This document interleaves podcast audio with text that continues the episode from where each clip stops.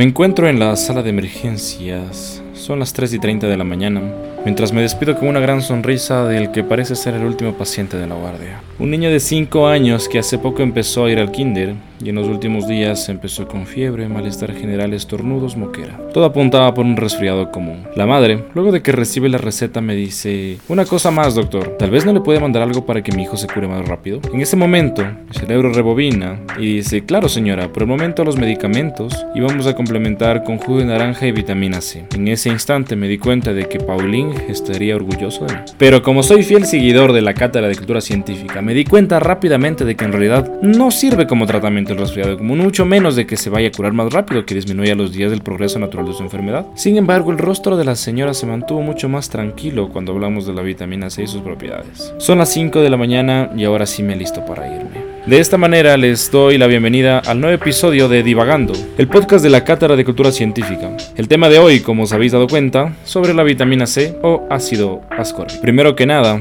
y hablando sobre la fisiología de la vitamina C, el cuerpo no la produce, la absorbe del intestino o sea, a través de la dieta. La transporta a los tejidos que lo necesitan y los almacena en el cerebro, las glándulas suprarrenales, el hígado, pulmones y músculo esquelético para su posterior eliminación a través del sistema renal, o sea, la orina. En sí, hablamos de dosis de la vitamina C recomendadas, ya que la dosis para hombres, un hombre adulto promedio 90 miligramos, 75 miligramos para las mujeres, 45 miligramos para los niños. Este aumenta un poco más aumenta un poco más en, en, periodo de embarazo, puede llegar hasta unos, entre unos 30 miligramos más, lo que serían 120 miligramos de embarazadas y hasta 150 miligramos en lactancia. En sí, ¿es suficiente la vitamina C que obtenemos desde los alimentos? Por supuesto que sí, e incluso es demasiado. Si nosotros observamos, mejor dicho, cuántos miligramos aportan las naranjas, por ejemplo, una naranja nos aporta entre 50 a 80 miligramos de vitamina C.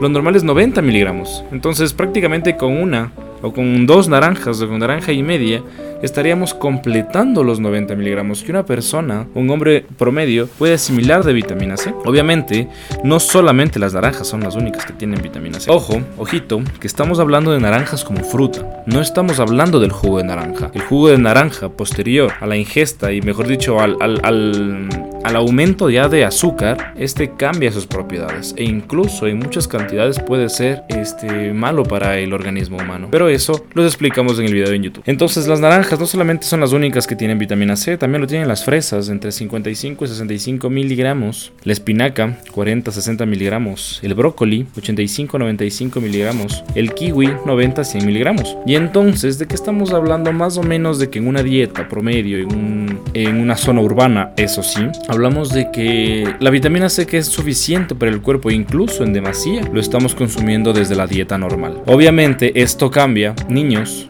mejor dicho, en niños o en pacientes que viven en zonas rurales muy alejadas y que el porcentaje de vitamina C que ellos absorben pues no es lo suficiente para el organismo. Y un déficit en esta vitamina C, en este ácido ascórbico, causa una enfermedad que se conoce como escorbuto. Y en sí, este escorbuto, esta deficiencia de la vitamina C puede ocurrir como parte de una desnutrición general en sí, pero cuando ya se convierte en algo grave, lo que sería escorbuto, los síntomas que podemos encontrar son fatiga, depresión, alteraciones del tejido conectivo, por ejemplo gingivitis, petequias, exantemas, sangrados internos y alteración en la cicatrización de las heridas. Mientras tanto que en niños muy pequeños como los lactantes pueden estar afectando incluso su crecimiento óseo. Entonces, si esto causa todo lo que sería un déficit, una deficiencia de la vitamina C, pues el tenerlo en cantidades normales pues evitaría todo esto. Sin embargo, en sobredosis de vitamina C. Sobredosis lo consideramos por encima de los 500 miligramos diarios. Va a disminuir la disponibilidad biológica, o sea, el organismo no va a tener que absorberla. ¿Por qué? Porque va a llegar a su dosis máxima de acuerdo a la persona, se va a saturar esta célula y lo demás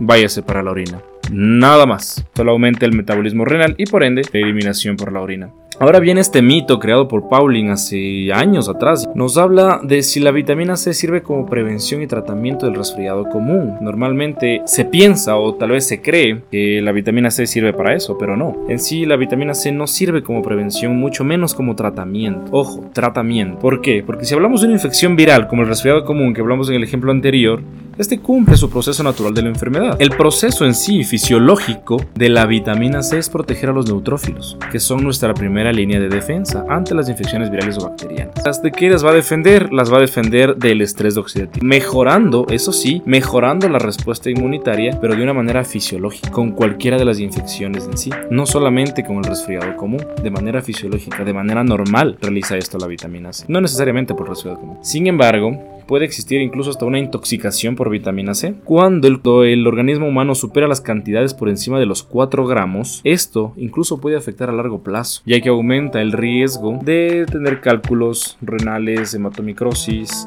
que es la afectación en el metabolismo del hierro. Ahora, como resumen, la vitamina C, como ya lo vimos, resolvimos uno de los mitos. ¿Sirve para el escorbuto? Sí, porque es la enfermedad del déficit de vitamina C. Aún están en estudios y el uso dermatológico para la, en la unión con el colágeno, sobre todo incluso en tratamientos en pacientes que han sufrido quemaduras de primer grado y segundo grado superficial. Y sobre todo que no son necesarias las megadosis, lo que se considera dosis por encima de un gramo eh, por vía oral o intravenosa. La vitamina C que nosotros consumimos desde la dieta es más que suficiente a menos que estén atravesando por un proceso de escroto.